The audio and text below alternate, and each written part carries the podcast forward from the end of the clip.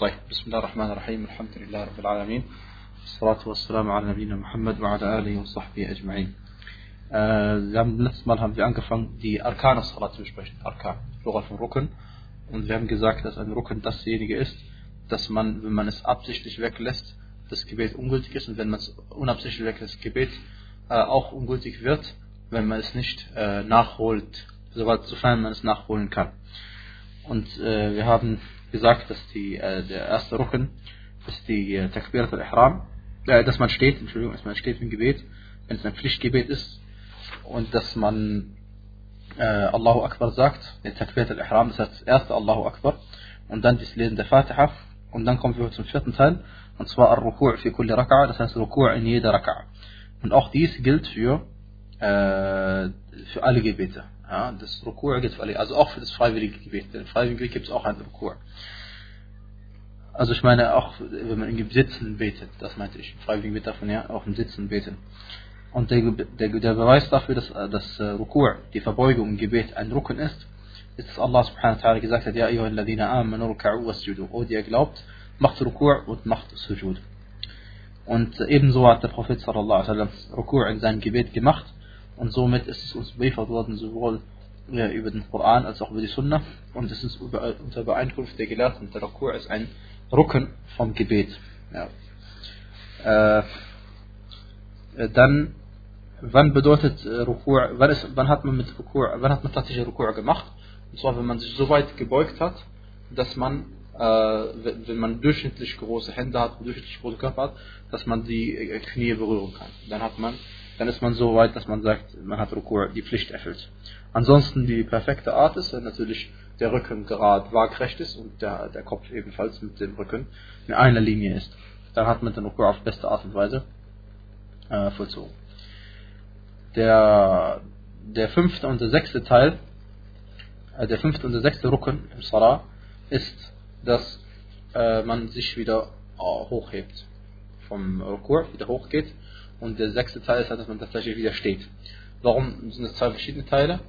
Weil es sind zwei verschiedene Aktionen. Das eine ist das Bewegen von, von, von Rukur nach oben und das macht jeder, aber dann der nächste Rucken, das oben stehen bleiben, ja, äh, vielleicht macht das nicht jeder. Allahu A'lam. Auf jeden Fall, es sind zwei verschiedene Arkan und äh, dann steht man, so wie man am Anfang gerade stand, steht man auch nach diesem Rücken wieder gerade. Und der Beweis dass man sich wieder hochhebt, finden wir in der Sunna des Propheten sallallahu alaihi wasallam und in seiner allgemeinen Aussage, dass er gesagt hat, Sallu kama ra'aytumuni salli, betet so wie ihr mich habt beten sehen. Also wenn jemand sagt, im Koran findet man diesen, dieses Erheben vom Ruku' nicht zum Hochstehen, zum gerade Stehen, dann sagen wir aber, in der Sunna des Propheten sallallahu alaihi wasallam finden wir es geschrieben.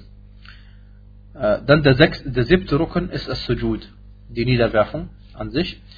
Und äh, in der Niederwerfung äh, müssen sieben Teile den, den Boden berühren, die wir kennen. Das einmal sind die zwei Hände, dann die zwei Knie und dann die äh, Fußspitzen, das heißt die Fußzehen berühren den Boden. Und äh, als siebtes dann der äh, Kopf und gemeint ist damit, was unbedingt dabei sein soll, ist die Stirn und äh, die, die, Nase soll auch dabei sein. Aber sollte man nur die Stirn auf den Boden machen, dann hat man den Sujud auf jeden Fall richtig gemacht. Ja. Das sind die sieben Stellen. Also die, die Stirn und dann lieber die Nase damit dazu, wie man es normalerweise auch macht. Äh, dann die beiden Hände, die beiden Knie und die äh, Zehen der Füße. Äh, na. Und äh, der Beweis dafür ist, dafür ist, dass der Prophet sallallahu alaihi wasallam gesagt hat, dass er ihm angeordnet worden ist, Sujud zu machen auf diesen sieben Körperteilen. Ja. Und der Beweis, dass äh, der Sujud an sich äh, wajib ist, äh, oder Astaghfirullah ein Fard ist, ist derjenige, ganz einfach, dass Allah subhanahu im gleichen Vers gesagt hat, wie gerade eben erwähnt, wo er glaubt, macht Rukur und macht Sujud. Ja was man natürlich im Sujud sagt und so, ist klar, das sagen wir später, weil das ist kein Rucken. Die, äh, der achte Rucken, und manche Gelehrte teilen ihn einen achten und einen neunten ein, wie dem auch sei, ist, dass man vom Sujud sich hinsetzt. Das ist die eine Sache. Und die zweite ist die Bewegung. Das ist einmal die Bewegung vom Sujud, sich, äh, äh, sich auf, äh, aufwärts bewegen. Und die, die, die, die, der neunte Rukun, beziehungsweise ebenfalls der achte, je nachdem wie man es einteilt, ist, dass man auch tatsächlich sitzt dann zwischen den zwei äh, Arkan, zwischen den zwei Sajdas. Das war die eine Sajda und das ist die zweite davon. Na.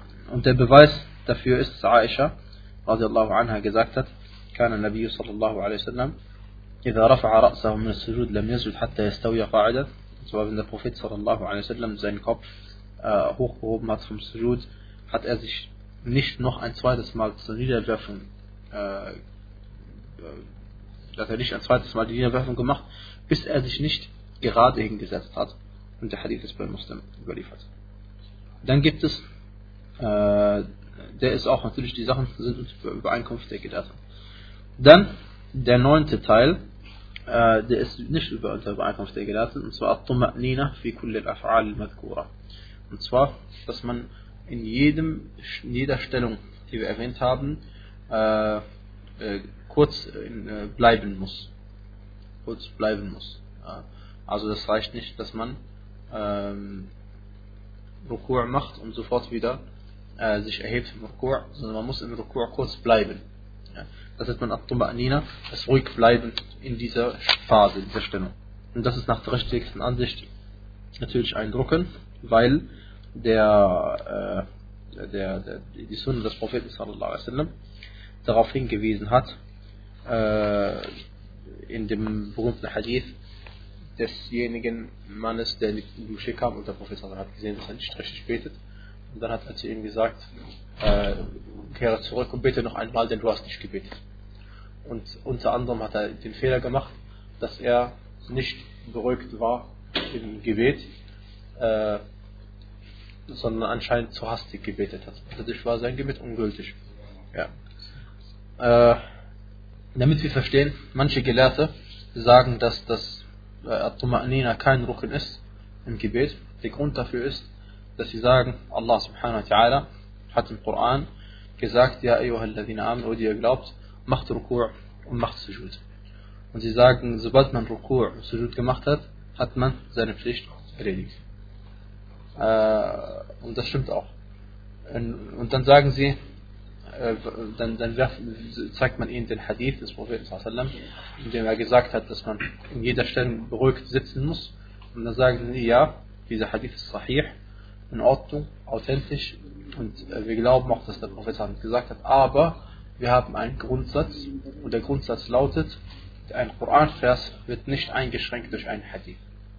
Ein Koranvers wird nicht eingeschränkt beim Hadith. Und auf dieser Basis basier, laufen sie. Und deswegen sagen sie, dass der Hadith ist authentisch, aber er kann niemals bedeuten, dass ein Drucken ist, weil Allah subhanahu wenn sowas mit dem Vers im Koran umgesetzt hat, hat man die Pflicht erledigt. Und die richtigere Ansicht, und äh, die es überhaupt keinen Zweifel gibt, ist, dass sobald ein Hadith authentisch über den Propheten überliefert worden ist, glauben wir, dass er es gesagt hat, und dann kann er sehr wohl den Koran einschränken. Und dann kann er sehr wohl den Koran einschränken. Und das ist eine Angelegenheit, die in Usul al-Fiqh betrachtet wird. Denn die, meisten Hadithe sind ja nicht mutawatir. Aber der Koran ist mutawatir. Die Frage ist also, kann etwas, was nicht mutawatir ist, etwas einschränken, etwas neuer, etwas, etwas einschränken, was äh, mutawatir ist, oder geht das nicht? Äh, umgekehrt ist es unproblematisch. Ein Hadith, der mutawatir ist, kann einen anderen Hadith, der Ahad ist, einschränken. Aber umgekehrt ist es problematisch. Und äh, richtig ist natürlich, dass es der Fall ist, weil äh, der, der Prophet sallallahu es ja offensichtlich gesagt hat und deswegen haben wir gesagt, dass der Hadith sahih ist und äh, gibt noch andere Begründungen dafür. Aber das ist ja nicht unser Thema, sondern wir machen weiter und sagen, äh, nach der Reihenfolge, die der Autor hier jetzt erwähnt hat, sagen wir, der zehnte und der elfte Rücken ist der letzte Tashahhud und äh, das letzte Sitzen. Also das Sitzen beim Tashahhud. Man könnte auch Tashahhud sagen, wenn man nicht sitzt. Geht theoretisch auch, aber man muss dabei sitzen und äh, gemeint ist, dass man bei Tashahhud sagt, das, was überliefert worden ist, und zwar ähm, eine Version, die überliefert worden ist, Tahiyyatu lillah, والصلوات والطيبات السلام عليك أيها النبي ورحمة الله وبركاته السلام علينا وعلى عباد الله الصالحين أشهد أن لا إله إلا الله وأشهد أن محمدا عبده ورسوله Diese ist die, denke ich mal, den Leuten am meisten bekannte äh, Version, die bekannteste, wie dem auch sei. wenn man diese Version gemacht hat, dann äh, hat man seine Pflicht äh, erledigt. Und das ist ein Fard. Warum ist es Fard? Was ist der Beweis dafür, dass es äh, Tashahud Fard ist? Äh, die Antwort ist diejenige, dass Abdullah ibn Mas'ud gesagt hat, äh, noch bevor der Tashahud Fard wurde, pflegten wir das und das und das zu sagen. Äh, er wollte erläutern. Nein. Nein. Noch am Salah. Alhamdulillah, Salat wassalam ala Rasulillah. Dann machen wir weiter, wo wir stehen geblieben sind. Zwar, wir haben, äh, genau, wir waren stehen geblieben beim 10. bzw. 11. Rucken des Gebetes. Wir haben gesagt, dass der 10. Rucken des Gebetes ist der letzte Tashahud. Und wir waren da, und dass man auch dabei sitzt. Also, dass man, ich sage den Text noch einmal, sagt At-Tahiyyatu lillah, As-Salawat wa Tayyibat, Assalamu alayka ayyuhan Nabi wa rahmatullahi wa barakatuh, Assalamu alayna wa ala ibadillah salihin Ashhadu an la ilaha illallah wa ashhadu anna Muhammadan abduhu wa rasuluh. Das ist äh, die bekannteste Version, wie gesagt, unter den Leuten. Ansonsten gibt es auch andere Versionen, die überliefert worden sind. Und wenn man sich an eine authentische hält, hat man seine Pflicht erledigt. Was ist der Beweis dafür, dass dieser ähm, Tashahud ein Fard ist? Das heißt, ein Rücken des Gebetes ist. Und nicht nur ein äh, und nicht nur ein Wajib. Der Beweis dafür ist ganz einfach, dass der äh, Abdullah ibn Mas'ud gesagt hat, كنا نقول قبل أن يفرض علينا التشهد er sagte, er hat uns, Abdullah bin Mas'ud uns mit, was sie zu sagen pflegten, zur Zeit, wo wir Tashahud sagen, bevor der Prophet sallallahu alaihi wasallam ihnen äh, erklärt hat, was sie zu sagen haben. Ja? Also bevor der Prophet sallallahu alaihi wasallam ihnen erklärt hat, was sie zu sagen haben, haben sie einen anderen Text aufgesagt. Okay? Und, äh, und der Ausdruck von Abdullah bedeutet, قَبْلَ أَنْ يُفْرَضَ عَلَيْنَا bedeutet, es ist Fard. Als sprachliche Sinn, das bedeutet, es ist Fard. Sehr schön. Was ist dann der Beweis, dass nur der letzte Tashahud Fard ist? Was ist mit dem ersten Tashahud? Denn in einem Gebet, das aus drei Raka'at besteht oder vier, haben wir ja, im Pflicht, bei den Pflichtgebeten zumindest, haben wir zwei Tashahud. Und äh, der erste Tashahud haben wir ausgeschlossen. Und der werden wir sehen, der ist nämlich Wajib und kein Fard. Was ist der Beweis dafür? Der Beweis dafür ist, dass der Prophet sallallahu alaihi wasallam hat einmal gebetet und dann ist er nach, dem, nach der zweiten Sajda, in der zweiten Rak'a, direkt aufgestanden, äh, nach oben aufgestanden und hat nicht im Tashahud gesprochen, ist nicht sitzen geblieben. Und die Leute haben äh, ihm signalisiert von hinten, dass er äh, den Tashahud vergessen hat. Und dann hat er den Leuten auch gesagt, dass sie nach aufstehen sollen. Das heißt, er, er wusste schon, was Bescheid ist, aber der Prophet ist ja schon aufgestanden. Und wenn du schon aufgestanden bist, das Stehen ist ein Rucken, dann machst du nicht, äh, äh, dann kehrst du nicht mehr zurück zum Sitzen vom Tashahud, weil das ist ein Wajib. Und dann entfällt das und dann muss man das mit Sujud Sahu ähm, vor dem Salam in diesem Fall nachholen. Aber darüber werden wir natürlich noch ausführlich sprechen. Aber dieser Hadith ist ein Beweis für was? Beweis, dass es kein Rucken war. Denn wenn es ein Rucken gewesen wäre, hätte er zu der Stelle zurückkehren müssen, äh, wo er aufgehört hatte. Aber das detailliert werden wir das noch inshallah genauer besprechen. Okay, das war die eine Sache. Der Hadith, wie gesagt, ist bei Bukhari und äh, bei Muslim. Und äh, jetzt kommen wir zum zwölften Rücken des Gebetes. As-Salatu ala Nabi sallallahu alaihi für Tashahud al-Akhir. Äh, und zwar äh, gibt es eine äh, Überlieferung über Imam Ahmad ibn Muhammad ibn Hanbal, rahimahullah, dass er gesagt hat, dass, äh, dass äh, Allahumma salli ala Muhammad wa ala ali Muhammad bis zum Ende des Gebets, dass dieses Salah ähm, ein Rücken ist. Und äh, die andere Ansicht bei Imam Ahmad und, ist, und bei Imam Shafi'i äh, sowieso ist es Wajib ist und bei Imam Abu Hanifa und in Balikiyya ist es eine Sunna ist. Also sind die Gelehrten sich darüber nicht einig, ob das äh, Aussprechen des Segenscodes über den Propheten im Salah, ist es Fard oder ist es Wajib oder ist es Sunnah. Und äh, äh, wir haben eine Überlieferung, und zwar wie folgt. Zwar wurde der Prophet sallallahu alaihi wasallam gefragt, wie sollen wir den Friedensgruß über dich aussprechen? Und dann sagte der Prophet sallallahu alaihi wasallam, Qulu Allahumma salli ala Muhammad und so weiter und so fort. Er sagte, sagt اللهم صل على محمد und so weiter und so fort. مسموع؟ آه. دي حضرتك لو جربت لا هذه هذه هذه halt. هكذا يسمع أحسن جميل äh, na, also die, äh, dieser, dieser, das, der Prophet als er sagte, Qulu Allahumma salli ala Muhammad, dann haben manche Gelehrte gesagt, das ist Fard. Und andere gesagt, das ist Pflicht. Warum? Weil es der Befehlsform, der Imperativ bedeutet, äh, das ist grundsätzlich, bedeutet grundsätzlich, dass es Fard ist. Aus diesem Befehlsform sagt Allahumma salli ala Muhammad wa haben manche erklärt, dass es Farad ist und andere, dass es Wajib ist. Aber, wenn man das genauer anschaut, ist es kein Beweis, dass es eine Pflicht ist. Äh, weil der Prophet sallallahu alaihi wird gefragt, wie sollen wir den Salat sprechen? Und er sagt, sagt Allahumma salli ala Muhammad. Das heißt, es kam nicht mal von ihm, dass er gesagt hat, ihr müsst es sagen. Ja? Er wurde gefragt danach und sagte, ihr sagt äh, Allahumma salli ala. Das heißt, dieser Ausdruck sagt, muss nicht bedeuten, dass es eine Pflicht ist. Im Gegenteil, er weist eher darauf hin, dass er nur erklären wollte, was ich zu sagen habe.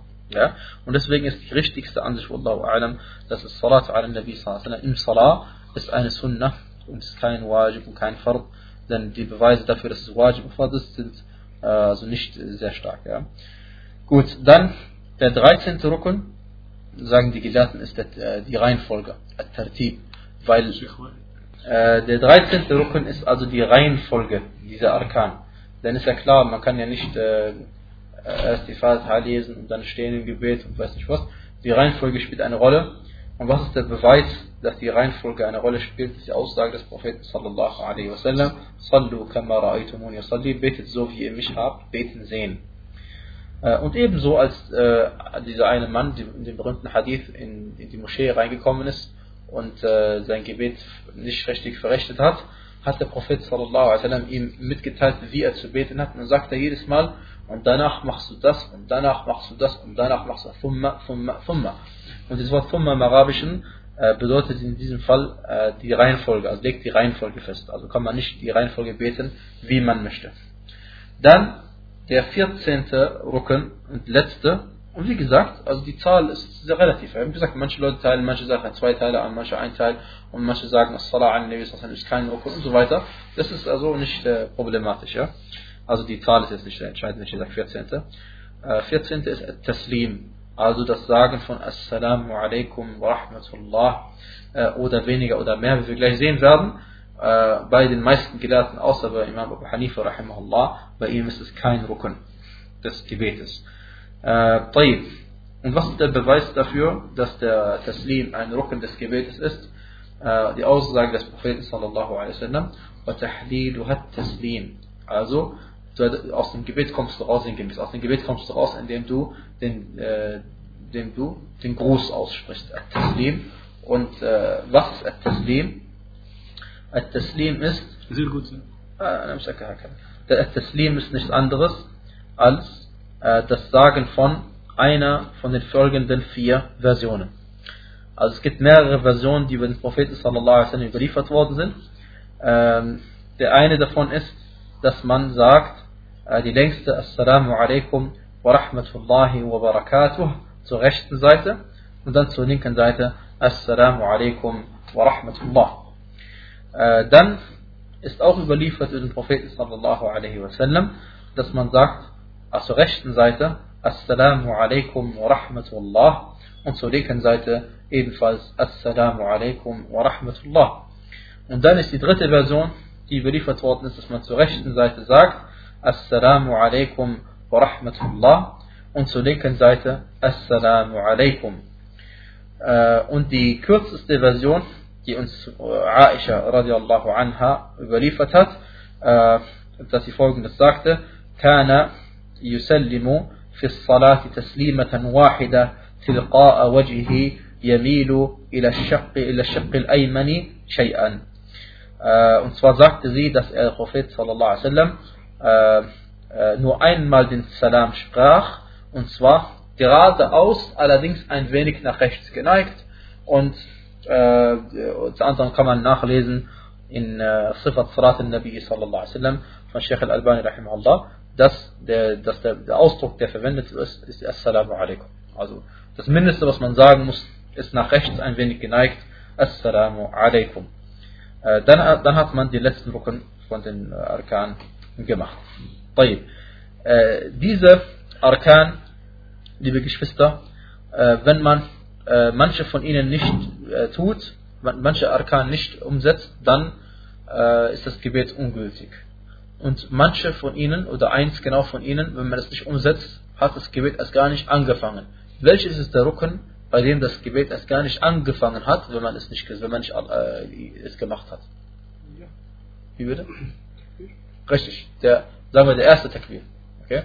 Der erste Takbir, Allahu Akbar, wenn du das nicht machst, dann hast du nicht einmal angefangen zu beten. Bei allen anderen Arkan, wenn du sie weglässt, dein Gebet wird ungültig. Ja, wird einfach ungültig, ja. Aber was man genau machen muss, wenn man einen, einen Rücken weggelassen hat, oder wenn man ein, ein, ein Wajib weggelassen hat, werden wir gleich sehen werden. Das werden wir inshallah in einem extra, extra Kapitel behandeln. Und zwar, was man, wenn man vergessen hat, im Gebet etwas zu tun. Oder wenn man im Gebet auch etwas zu viel getan hat. Kann ja auch passieren, ja. Äh, ja, also gibt es hier noch eine Sache. Und zwar habe ich gerade nicht erwähnt. Und zwar ein Beweis dafür, ein weiterer Beweis dafür, dass das Salah al Nabi sallallahu alaihi wasallam äh, keine Pflicht ist im Salah ist, dass der Prophet sallallahu alaihi bei Muslim sagte, überliefert das Sahih Muslim, إذا فرغ أحدكم من التشهد الآخر الآخر فليتعوذ من أربع من أربع كلمات أو من أربع und zwar wenn jemand وعليكم السلام mit dem Gebet fertig ist oder astaghfirullah, wenn jemand von euch mit dem Tashahud fertig ist, am Ende des Gebetes, mit dem letzten Tashahud fertig ist, dann soll er vor, bei Allah Zuflucht suchen vor vier Dingen. Bei vier, die werden, die werden auch kennenlernen, bei Sunnah-Teilen, ja. Aber das wird auch was, ja, dass er den Tashahud sagt, dann sagt er die vier Dinge und das war's, ja. Weil man macht ja die vier Dinge als letztes. Ja, ja äh, dann machen wir äh, das zweite Unterkapitel von diesem, äh, diesem, diesem Kapitel. In diesem Kapitel geht es um drei Sachen. Arkan, Wajibat und Sunan. Jetzt kommen wir zu den Wajibat. Und ich glaube auch in letzter Zeit irgendwann mal in der Moschee, Alhamdulillah, wurde auch das Gebet des Propheten durchgenommen, ne? vor einigen Tagen. Vielleicht war jemand von euch anwesend, äh, wie dem auch sei. Jetzt kommen wir zu Wajibat as-Salah. Wajibat ist der Plural von Wajib und bedeutet Pflicht. Genauso wie Fard Pflicht bedeutet. Nur es ist nicht gleiche, das gleiche Level von Pflicht. Wajib, der Unterschied zwischen Wajib und Fard ist der folgende. Äh, bei Wajib, äh, wenn man es vergessen hat, dann holt man es durch Sujud al-Sahu nach. Und wenn man es absichtlich weglässt, ist das Gebet ungültig. Beim Fard war es so, wenn man es absichtlich weglässt, ist das Gebet auch ungültig. Aber wenn man es vergessen hat, muss man es irgendwie nachholen. Man kann es nicht weglassen. Man kann es auch nicht durch Sujud al-Sahu nachholen. Das war der Unterschied. Also jetzt kommen wir zu den Pflichtteilen des Gebetes, äh, zu den Wajibat des Gebets, die man auch auf jeden Fall machen muss im Gebet, äh, soweit man natürlich kann. Und zwar das erste, äh, was wir erwähnt werden, ist, alle Takbirat. Jedes Mal das Sagen von Allahu Akbar, bis auf das erste Takbir, was wir schon erwähnt haben. Also wenn man ins Gebet eintritt, sagt man Allahu Akbar, dieses Takbir, diesen Takbir, also Sagen von Allahu Akbar, heißt auf Arabisch Takbir, ja. Äh, wenn man diesen Takbir am Anfang des Gebetes nicht macht, das geht nicht, ja, das Gebet hat gar nicht erst stattgefunden. Aber alle anderen Takbirat des Gebetes äh, muss man sagen. Muss man sagen, äh, und sind wajib. wajib ja. Äh, und der Beweis dafür, äh, weil manche Gelehrte haben gesagt, es ist eine Sunna. Manche haben gesagt, Sunna. Aber der Beweis dafür, dass es eine Pflicht ist, ist der Prophet sallallahu alaihi wasallam sagte, إِذَا كَبَّرَ فَكَبِّرُوا Wenn der Imam Allahu Akbar sagt, dann sagt ihr auch Allahu Akbar.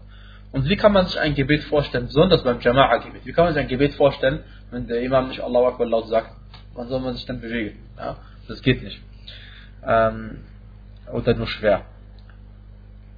Ist die Aussage, die ich so gesagt habe, 100% richtig? Alle Takbirat, jedes Mal sagen Allahu Akbar, ist richtig, äh, ist der Pflicht, Wajib, außer dem ersten Takbir.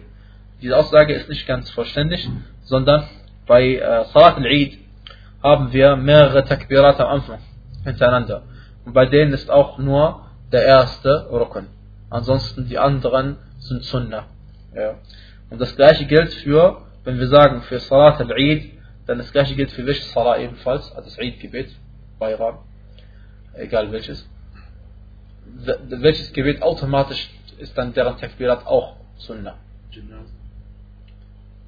Äh, nicht Auto, okay, Entschuldigung, aber wenn genau auf meine Frage antwortest, natürlich geht es nicht, ja. Aber automatisch danach ist die, äh, du hast natürlich recht, Janaz stimmt ja, aber ich sage, automatisch ergibt sich aus, dass ich sage, Salat al-Eid, Takbirat al-Sunnah, das Salat al-Istisqa, das Gebet um Regen. Weil das Gebet um Regen wird genauso verrichtet wie das Salat al-Eid. Okay. Äh, ja. Dann kommen wir zum nächsten, zum zweiten Pflichtteil des Gebetes. Und inshallah, vielleicht schaffen wir, ja, die Pflichtteile schaffen wir inshallah zu Ende zu machen. Nicht mehr viele, noch ein paar. Äh, äh der zweite ist At-Tasmi' At-Tasmi' damit meint man die Aussage Sami'a Allahu liman hamidah. Also, wenn man äh, sich aufhebt, äh, aufhebt, wenn man sich hochhebt vom, vom, von der Verbeugung im Gebet, sagt man Sami'a Allahu liman hamidah, während dem Hochheben. Sagt man Sami'a Allahu liman hamidah. Und äh, nochmal zurück zu wann sagt man überhaupt Allahu Akbar jedes Mal? Wann sagt man Allahu Akbar überhaupt jedes Mal? Ich habe gesagt, alles. Genau, also jedes Mal, wenn man seine Position ändert, sagt man Allahu Akbar. Und wann sagt man es genau? Während der Bewegung. Deswegen heißt Takbirat al-Intiqal, die, die, die, die Übergangstakbir sozusagen. Ja? Also während der Bewegung sagt man Allahu Akbar. Das ist das Beste und Vollständigste. Und soll man auch auf jeden Fall machen, denn manche Werte haben gesagt, wenn du die Takbir erst sagst, wenn du schon angekommen bist, dann Gebet ist ungültig. Weil du hast die Pflicht im falschen Zeitpunkt gemacht. Was weggelassen. Ja? Also wie gesagt, ist vorsichtig. Der Takbir sagt man, während man sich bewegt. Und auf jeden Fall soll äh, ein Teil deiner Bewegung soll vom Takbir etwas mitbekommen. Ja, das ist das Mindeste. Äh, dann haben wir, wir haben gerade gesagt, in jeder Bewegungsänderung, bei jeder Bewegungsänderung, das heißt von jeder Positionsänderung besser gesagt, das heißt vom Stehen zur Verbeugung, äh, dann vom Stehen zum Sujud, vom Sujud zum Sitzen, vom Sitzen zum Sujud, vom, sagt man immer Allahu Akbar. Außer natürlich in einem Fall, den ich absichtlich weggelassen habe, wenn man vom Rukur sich hochhebt zum Stehen. Wenn man sich vom Rukur hochhebt zum Stehen, dann sagt man eben nicht Allahu Akbar, sondern Sami'a Allahu liman hamidah, also Allah erhört äh, das Preisen desjenigen, der ihn preist. Allah hört, er hört das Lob desjenigen, der ihn lobt. Äh, das ist, wer sagt das? Sami'a Allahu liman hamidah. Das sagt der Imam und sagt, der alleine betet. Okay. Und die, der Ma'mum sagt was? Rabbana walakal hamd. Und Imam auch. Imam sagt Rabbana walakal hamd, Ma'mum sagt Rabbana walakal hamd und auch alleine betet Rabbana walakal hamd. Das heißt, wenn du, äh, das heißt Rabbana walakal hamd, alle sagen Rabbana walakal hamd. Aber Sami Allahu liman hamida, nur Imam und äh, wenn man alleine betet.